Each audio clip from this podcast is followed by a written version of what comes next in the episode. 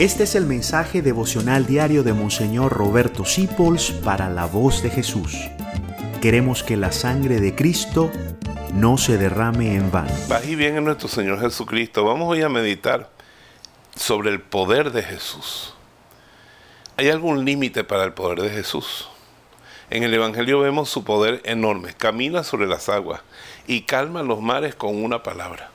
Multiplica panes y peces. Su poder es tan grande que un muerto de cuatro días, que todos pensaban que ya tenía que estar hediondo en proceso de putrefacción, le dijo, levántate y sal fuera, y el muerto se levantó.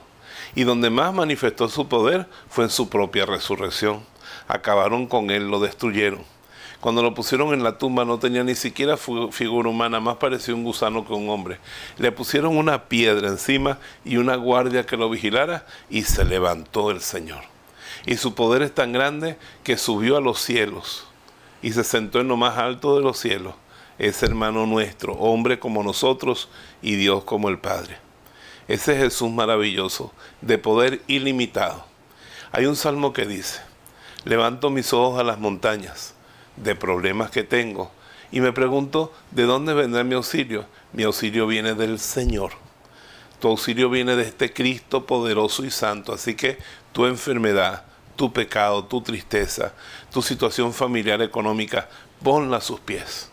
Métete en la fila de los pobres, de los enfermos que vamos a Él y vemos nuestras manos llenas de bendiciones y podemos decir como la Virgen María, grandes cosas ha hecho en mí el que todo lo puede.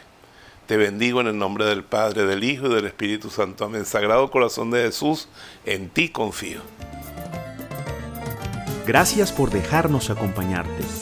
Descubre más acerca de la voz de Jesús visitando www.lavozdejesús.org.be. Dios te bendiga rica y abundantemente.